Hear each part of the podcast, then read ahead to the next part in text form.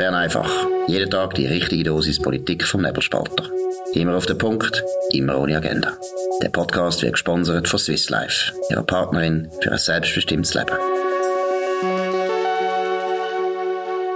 Ja, das ist die Ausgabe vom 13. Januar 2022. 23, Entschuldigung, Dominik Feusi und Markus Somm. Ich bin immer noch in Klosters an dieser Winterkonferenz vom Schweizerischen Gewerbeverband. Dominik, heute äh, im Nebelspalt eine gute Geschichte vom Serkan Abrecht wegen dem Kriegsmaterial. Auch Spanien tut uns äh, unter Druck setzen. Was sind dort Einzelheiten?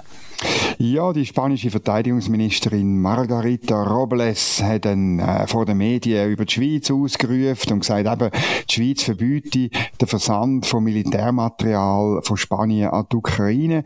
Ähm, der Serkan Abrecht hat jetzt äh, gleichzeitig wie die NZZ äh, also wie der Georg Hässler die Geschichte braucht, um was es denn eigentlich geht. Es geht um zwei uralte 20 mm Kanonen von der Firma Oerlikon ähm, aus den 60er Jahren. Äh, muss sagen, damals ein hervorragende, ähm, ein hervorragendes Flugabwehrsystem Hawk, wo die ähm, Kanonen eingebaut sind, also ein britisches System, wo aber die Schweiz geliefert hat. Jetzt muss man wirklich sagen, es geht um zwei Kanonen für die Ukraine, das ist nicht nichts, aber das ist nicht das, wo der Krieg entscheidet in der Ukraine. Und es ist auch nicht so, dass die Spanier wirklich ein Gesuch gestellt hätten an die Schweiz. Ähm, der Staatssekretär für Wirtschaft hat dem Serkan Abrecht bestätigt, dass es gar nie ein Gesuch gegeben hat. Ähm, ich weiß, dass es einfach ein Verteidigungsattaché von den Spanier war, wo ähm, der Schweizer Verteidigungsattaché gefragt hat, du, wie sehen ihr das? Und der hat ihm gesagt, schau, weisst, ähm, es geht nicht, ich sage das jetzt einfach gerade so. Also, äh, das ist die eigentliche Geschichte. Und was ich dann auch noch, was man auch noch muss sagen, das hat der Blick nachgeliefert, äh, der Daniel Balmer. Er hat äh, einmal aufgeführt, dass das eben alle Länder machen. Also nicht wieder Ausfuhrbeschränkung oder eben, dass man muss fragen. Oder? Also Polen würde ja gerne Leopardpanzer in, nach in die Ukraine liefern und Deutschland, wo neutral ist, sogar Teile von der NATO, sagt nein aus politischen Gründen. Also es ist überhaupt nicht so, dass die Position von der Schweiz jetzt so eine wahnsinnig spezielle wäre. Gut, aber man muss auch betonen, ich muss sagen, ich finde das sehr gut, dass wir da kritisiert werden. Ich finde das super, weil das tut eigentlich der Schweiz immer wieder die Chance eröffnet zu zeigen, wir sind neutral. Und nachdem wir ja am Anfang vom Krieg, äh, meiner Meinung nach, unsere Kommunikation nicht so wahnsinnig gelungen war, ich bin nach wie vor der Meinung, die Sanktionen hätte man müssen machen, da hätte man gar nicht können. Wir haben keinen Spielraum gehabt, aber man hätte es nicht so an die grosse Glocke hängen und man hätte vor allem sollen sagen, wir machen eigenständig unsere Sanktionen, weil wir das nicht gut findet und sicher nicht sagen, ja, wir können die EU noch höseln. Das ist das Dümmste gewesen. Und jetzt finde ich, seit wir die Diskussion wegen dem Kriegsmaterial, ist es eigentlich für die Schweiz jedes Mal wieder günstig. Es ist gut. Wir können immer wieder zeigen, schau, wir sind neutral. Wir machen das nicht.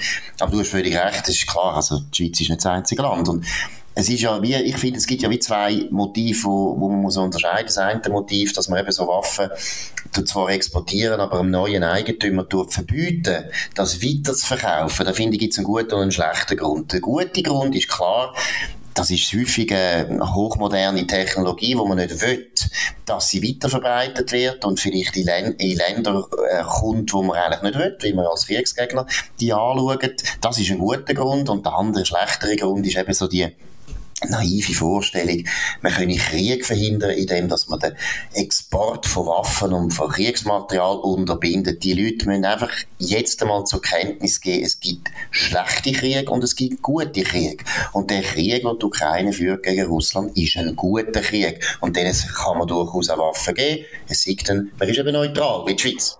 Und der erste Grund, den du gesagt hast, eben, dass man nicht will, dass irgendwelche Sachen weitergeliefert werden, eben, das ist mir nicht so bewusst gewesen. Ähm, das ist etwas ganz normal. Es gibt den berühmten Fall von diesen 40 Schweizer Panzerhaubitzen Typ M109. Die haben, oder zum zeigen, wie, wie, wie weit das geht. 2004 hat die Schweiz die ausgemustert und an die Vereinigten Arabischen Emirate verkauft. Und dann ein Jahr später haben die Emirate die an Marokko weitergeliefert. Und dann sind die Amerikaner gekommen, die die eigentlich hergestellt haben und haben gesagt, geht das überhaupt, oder? Und dann haben im Nachhinein die Vereinigten Arabischen Emiraten dann gesagt, ja, also wir haben dann bei den USA, wo sie ursprünglich produziert worden sind, viel früher, die Erlaubnis für den Export nach Marokko bekommen. Also das geht wirklich weit, die Kontrolle von Waffen. Und das ist auch durchaus gut, oder? Man will ja nicht ähm, als Amerikaner oder als sonst irgendwelches Land irgendwo plötzlich in einem Konflikt stehen und auf der Gegenseite hat es gute Technologie. Das ist ein vollkommen normalen Interessenvertretungsvorgang. Ja, man will eben, man will im Krieg dann nicht plötzlich mit den eigenen Waffen geschlagen werden. Genau. Das ist natürlich wichtig. Also ich finde, die Amerikaner liefern so sicher den Chinesen nichts mehr, oder? Also es ist schon länger so, schon, wahrscheinlich sogar schon immer so gewesen. Man liefert denen nichts, weil man nicht will, dass die Chinesen die Technologie haben und wissen, wie das überhaupt geht. Das ist klar. In dem Sinne ein richtiger Vorgang. Vielleicht noch zu der Ukraine, finde ich, die ganze Diskussion in Europa zeigt ja schon, wie alle die europäischen Regierungen das Problem haben, dass sie eben, sie alle finden, äh, man will nicht, dass das eskaliert und gleichzeitig merken alle, der moralische Druck ist groß und dann ist immer beliebt, dass wir uns als Schweizer halt auch wir sind einfach der geeignete Sündenbock und das ist auch okay. Wir sind neutral, uns geht's gut, wir sind ein reiches und bei uns funktioniert alles. So für eine spanische Verteidigungsministerin, wo ihr ein trauriges Land, wo irgendwo Kopfendeckel ein riesen Potenzial hat und das nie kann ausfüllen seit etwa, ja, seit dem spanischen Erbfolgekrieg vielleicht. Ja, ist natürlich immer schön und einfach, wenn man dann die kleinen Schweizer ausrufen ich finde, wir Schweizer müssen immer das als Kompliment verstehen und wirklich das geniessen. Das ist schön, wenn man merkt, wie die anderen Länder von Neid platzen.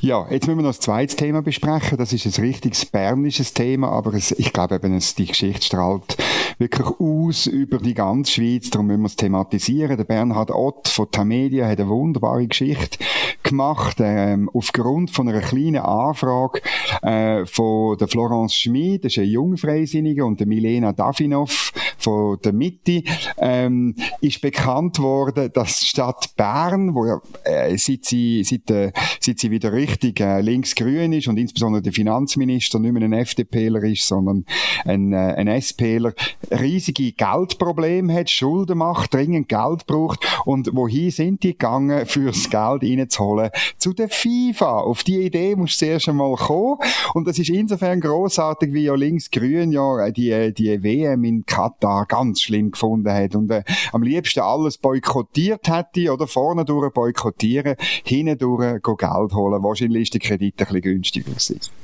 Genau, es ist eben, es ist also die Doppelmoral, die in der Politik, äh, ja, muss ich ehrlich sagen, immer häufiger vorkommt und vor allem auf der links-grünen Seite häufiger vorkommt, weil sie sind natürlich auch die, die viel mehr moralisieren. Also sie tun sich natürlich auch immer viel mehr exponieren mit unglaublich moralisch einwandfreien Positionen, die in der Realität häufig dann sich nicht können durchsetzen Aber was, du kennst da Bern viel besser. Ich habe zwar, muss ich sagen, mit großem Stolz einmal Steuern zahlt in der Stadt Bern. Viel zu viel. Ich will das wieder. Ich will das Geld wieder. Die haben, die haben einen lausigen Job gemacht für das, aber ist ja gleich. Aber die Stadt Bern, die du gut kennst, was ist eigentlich los mit denen? Sind die nicht mehr ganz bachen? Was ist das Motiv? Ist da nur einfach, weil es günstig war? Oder haben sie noch politische Absichten damit verbunden? Was ist da dahinter? Ja, es ist halt wirklich ein, ein linksgrünes Milieu, wo derartige Mehrheiten hat, sowohl in der Regierung wie im Parlament, in der Verwaltung sowieso, dass halt so Fehler passieren.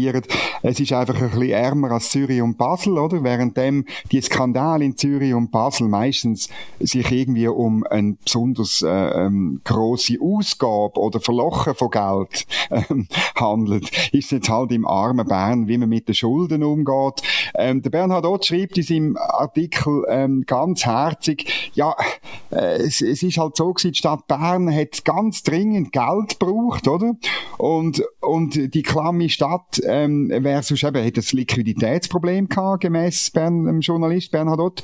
Und auf der anderen Seite die milliardenschwere FIFA, die ist auf der Suche gewesen nach Gelegenheiten, zum Geld parkieren zu können, ähm, ohne dass sie muss Negativzinsen zahlen, oder? Und so sind die beiden Kräfte zusammengekommen. Wie genau, wäre noch interessant, wer das vermittelt hat. Ähm, interessant ist noch der Tobias Lux, Sprecher von der eigenen Finanzmarktaufsicht, sagt, bei der Rückzahlung von der Gelder stellen sich Fragen der Geldwäscherei. Das wäre großartig, wenn die linksgrüne Stadt Bern letztlich in einem, bereits jetzt irgendwo schon ähm, die Finger drin hat in einem riesigen Geldwäscherei-Skandal. Das ist richtig. Es ist ja das, wo immer, du kannst ja schauen, überall, wo der Sozialismus richtig an der Macht ist, in Venezuela, jetzt wieder neu in Brasilien, es läuft immer aufs Gleiche. Ja, ich finde das ein schöner Vergleich. Kuba, Venezuela, Brasilien und Bern. genau. Bern, ja auf dem Deckel im 18. Jahrhundert einer von der solidisten Schuldner war von der ganzen Welt. Alle haben unbedingt wollen, dass Berner ihre, äh, ihnen Kredit geben und so weiter. Die sind mal so solid finanziert gewesen, aber die Bernburger sind eben nicht linksgrün gewesen, sondern die sind eben konservativ gewesen. Ist noch etwas anderes. Was ich vielleicht noch wollen anfügen, oder besser gesagt, eher ein bisschen zur Diskussion stellen, wie geht jetzt das weiter? Also, müssen Sie jetzt, hast du das Gefühl, es gibt so einen politischen Druck, dass Sie jetzt müssen vorzeitig das zurückzahlen? Oder wie siehst du das? Ähm, wie soll ich sagen, von mir her muss ich sagen, eigentlich ähm, müssen wir das sofort zurückzahlen und einen ordentlichen, ähm, einen ordentlichen Darlehensgeber ähm, organisieren. Äh, ich befürchte einfach aufgrund von bisherigen Erfahrungen, dass das nicht, das nicht wird passieren. Weißt du, das ist eben, die sind derart an der Macht und sie müssen derart nicht fürchten, dass ich nicht das Gefühl habe, dass das sofort irgendwie muss geändert werden, sondern man schaut einfach drüber hinweg. Aber man hat das Gefühl, oder? Ich meine, eben, das ist wirklich nicht normal. Also man geht ja nicht zu der FIFA, wenn man Geld braucht, sondern man geht zu einer Bank. Und ich meine, Berner haben ja eine Kantonalbank. Also ich meine, ich könnte ja dort gehen. Aber das zeigt ja schon, dass sie fast wahrscheinlich auch Angst haben, dass sie bei der Bank nicht einmal Geld bekommen, weil sie so ein absolut unseriöses Finanzgebaren haben. Oder ist das eine falsche Interpretation? Ja, nein, das ist, also das ist natürlich so, ich kenne jetzt Rating nicht von der Stadt Bern, aber dass Stadt Bern eine andere ähm, Risikoklassifizierung eigentlich sollte haben als zum Beispiel die Eidgenossenschaft oder äh, der Kanton Zug oder so. Das ist mir eigentlich klar, aber das ist, das ist allen klar. Ähm, aber auch, da haben sich zwei gefunden. Das ist ja immer, also wenn Schwarzmarkt oder Geldwäscherei kommt ja, das tönt alles so negativ, aber am Schluss ist es auch ein freier Markt und konstant, weil, äh, weil es eine Interessenübereinstimmung gibt. Jetzt in dem Fall einfach zwischen dem linksgrünen Bern und der ganz grusigen, furchtbar schlimmen FIFA in Zürich. Eben genau, ich würde das betonen, für das ganze linksgrüne Milieu ist ja die FIFA seit Jahren einfach ein Gangster, ein Gangsterbande und dass man ausgerechnet zum Mafia-Boss geht und sagt, geht, geht einen Kredit holen, ist schon sehr peinlich. Gut, wir kommen zum nächsten Thema. Ich habe es gesagt, ich bin immer noch in der Winterkonferenz da in äh, Klosters und heute Morgen ein Auftritt von der neuen Finanzministerin Karin Keller-Sutter FDP eine glänzende Rede hat sie gehalten, muss ich sagen. Alles, was sie gesagt hat, ist richtig. Gut gewesen, klar gewesen. Jetzt muss man einfach schauen, hoffentlich setzt sie die Politik so durch, dass sie eben schaut, dass die Finanzen, dass die Finanzen, also vor allem die Schulden, die wir ja angehäuft haben wegen der Corona-Zeit, dass die wirklich, dass die zurückkommen, dass man nicht mehr Ausgaben beschließen, dass man die Schuldenbremse dort sicher nicht aushöhlt, wo sie natürlich auch gelobt hat, weil das ist ja ein freisinniger Vorgänger von ihr, der Kasper Filiger, der sie geschaffen hat. Nein, aber wirklich eine gute Rede und auch beim Gewerbeverband gut, das ist kein, kein Wunder, natürlich sehr gut angekommen. Ähm, hat sie denn irgendwie etwas konkret gesagt? Also wo man muss sparen kommt sie mit einem Sparpaket und, ähm, und, und wo würde sie ansetzen? Ist da irgendetwas, hat man etwas gehört? Nein, das ist natürlich klar, dass am Anfang ja, man sich nicht so auf den Test rauslassen und wie du auch weißt, die Bundesräte und Bundesrätinnen, die machen Reden. Und die Reden sind, äh, die Reden sind die sind gut, die sind inhaltlich richtig, aber man tut da nicht Bomben platzieren. Und nicht äh, in Kloster sowieso. Nein, konkret hat sie noch nicht gesagt, wo sie jetzt da findet, sie will, will sparen oder sie will da Ausgaben zurückführen. Was ich noch interessant gefunden habe, ich habe, ich habe dann auch in der Diskussion sie noch gefragt, ob, oder die Schuldenbremse ist ja gut, aber sie wird immer wieder ein bisschen äh, probiert zu umgehen, man will sie umgehen. Und dort hat sie sehr eine klare Position gehabt, was alle die Fonds betrifft, die es immer wieder gibt, die Ideen auch für mhm. Staatsfonds Fonds und so weiter, wo ja eigentlich auch dort nur deswegen auch attraktiv sind, eben weil es der Schuldenbremse nicht unterliegt.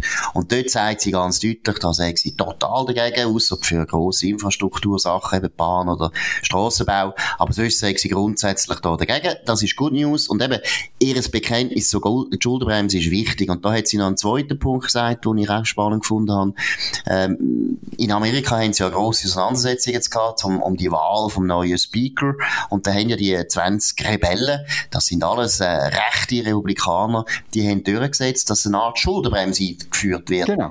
Und zwar, und da finde ich eben gut, die gebundenen Ausgaben dürfen, oder neue gebundene Ausgaben dürfen nur beschlossen oder erhöht werden, wenn man gleichzeitig andere gebundene Ausgaben reduziert. Das ist in der Schweiz ja noch nicht der Fall. Genau. Und da hat sie gesagt, das sei eine Idee, wo sie, wo sie prüfen, also wo sie wirklich interessant finden. Jetzt mal schauen, mehrheitsfähig, das ist schwierig, oder? Sie hat dann auch darauf hingewiesen, gebundene Ausgaben, das sind ja immer deswegen auch gebundene Ausgaben, weil unglaublich viel äh, grosse äh, Gruppen dahinter stehen, da vielleicht sogar eine Mehrheit und sicher starke Lobbys. Also es ist immer wahnsinnig schwierig, gebundene Ausgaben zu kürzen, auch aus politischen Gründen natürlich.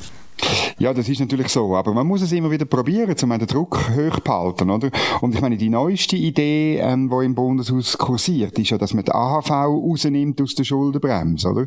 Und das ist lustigerweise natürlich kein, genau der Bereich, wo am stärksten wächst. Sozialausgaben, das EDI, die Ausgaben für die AHV, ähm, für Prämienverbilligungen und so weiter, das ist der Bereich, der am stärksten in den Bundesfinanzen einschenkt. Und das ist typisch. Also die Idee kommt aus der Mitte, darum erachte ich den Vorschlag auch gefährlich. Der Philipp Regi hat den platziert, äh, auch bei mir, bei Fäusi Federal, wo ich mit dem geredet habe im Dezember. Und ich finde das gerade auch aus der Mitte, finde ich, also hoch problematisch, gefährlich, aber eigentlich vor allem höchst skandalös. Absolut, und das ist ein falscher Weg. Und man muss da, wir haben ja gestern mit dem Nicolo Paganini geredet, und das, denke ich, ist ein vernünftiger bürgerlicher Nationalrat von der Mitte. Die Kräfte, die die muss man unbedingt stärken. Ich meine, Bregi gehört eigentlich auch eher zum, wirklich zum konservativen Flügel, umso stoßender, dass er so eine Idee hat. Aber es ist eben, das ist immer das Gleiche. Sie machen sich dann wieder zum nützlichen Idioten von der Linken, weil letztlich ist völlig klar, die Linke will natürlich, dass, dass äh, eben zum Beispiel die AHV ausgenommen wird von der Schuldenbremse, ist ja völlig klar. Dann kann man die ganze Sanierungsdiskussion bei der AHV einfach praktisch beenden. Das ist so. Und ähm, ich meine, dann äh, läuft es wieder auf das raus. Ich, ich hoffen, dass Leute wie Niccolo Paganini das rechtzeitig merkt und, äh, und es nicht einleitet. Das ist das Problem ein bisschen von der bürgerlichen Zusammenarbeit, wo er gestern ja zu Recht gesagt hat, es ist wichtig, eben, dass man die wieder besser bringt und es ist nötig, dass manchmal vielleicht die SVP auch von, von ihrer Maximalforderung ähm, zurückkommt. Aber auf der anderen Seite muss man sagen, es ist auch nötig, dass äh, die CVP nicht mit Vorschlägen kommt, wo man das Gefühl hat, die sind äh, weiter im, im äh, linksgrünen Lager geschrieben worden, oder? Weil das ist natürlich dann, dann ist die Zusammenarbeit fast schon gar nicht mehr möglich, wenn man mit so Vorschlägen kommt. Absolut. Und ich finde, das ist wirklich ganz wichtig. Ich habe gar nichts gegen Kompromiss. Und bei jeder Meinung, eben innerhalb vom bürgerlichen Lager, selbstverständlich muss man Kompromiss machen. Auch die SVP muss das machen. Unbedingt. Und sie haben sich ab und zu auch verliebt in die Rolle von dem, wo immer Nein sagt und immer die reine Lehre predigt und immer am Schluss kann sagen, ihr sind alles Idioten, wir haben Recht gehabt, aber wir müssen halt nicht uns durchsetzen. Das ist klar. Aber gleichzeitig ist eben klar, genau was du sagst. Häufig bringt halt gerade vor allem die Mitte nicht eigene bürgerliche Vorschläge, wo man dann kann diskutieren und sagen, ja. nein, das finde ich nicht so gut. Sondern sie bringen linke Vorschläge, sie bringen sozialdemokratische Vorschläge und Grüne und häufig, das ist ja das Schlimmste, häufig sind sie ja sogar noch geschrieben von den Sozialdemokraten, du weißt es auch, die berühmte Motion, die die Energiestrategie eingeleitet hat. Roberto Schmidt. Genau, ist eigentlich geschrieben worden von Roger, Roger Nordmann, von Sozialdemokraten, also der Mitte-Nationalrat hat nicht einmal, nicht einmal Kraft und äh, die Intelligenz gehabt, selber seinen Vorstoß zu schreiben, hat sogar das müssen überlohnen, der SP-Leute. Und da geht es dann nicht um Kompromiss führen, sondern das, ist, das sind eben falsche Ideen, wo man ja als Bürgerlicher muss sagen, da gehen wir nur darauf ein, wenn nachher die Linken uns etwas entgegenkommen. Aber das ist ja häufig nicht der Fall. Jetzt haben wir noch eine wunderbare Geschichte, eine grossartige Story aus dem Blick, nämlich eine Sensation im Weltall. NASA-Forscher haben eine zweite Erde entdeckt. Das Ding heißt TOI 700E. Ich weiß gar nicht, warum muss benamsen. Das ist ein, äh, ein, ein Planet, der mit einer, mit einer, wo Sonne kreist und der könnte eigentlich genau so sein wie die Erde, also im richtigen, im richtigen Abstand, so dass es nicht zu kalt ist, nicht zu warm. Ähm, gemäß der ersten Daten ist er felsig. Das ist also das sozusagen eine kleine Schweiz dort draussen. Das kleine Problem ist noch, er ist 100 Lichtjahre von uns entfernt. Das wäre umgerechnet rund 10 Billionen Kilometer und es würde ja, es, es, es würde rund äh, irgendwie eine Million Jahre dauern, um mit der heutigen Technologie dort hinfliegen. Aber ähm, ich würde sagen, wir, irgendwann müssen wir vielleicht eine neue Schweiz gründen im TOI 700E.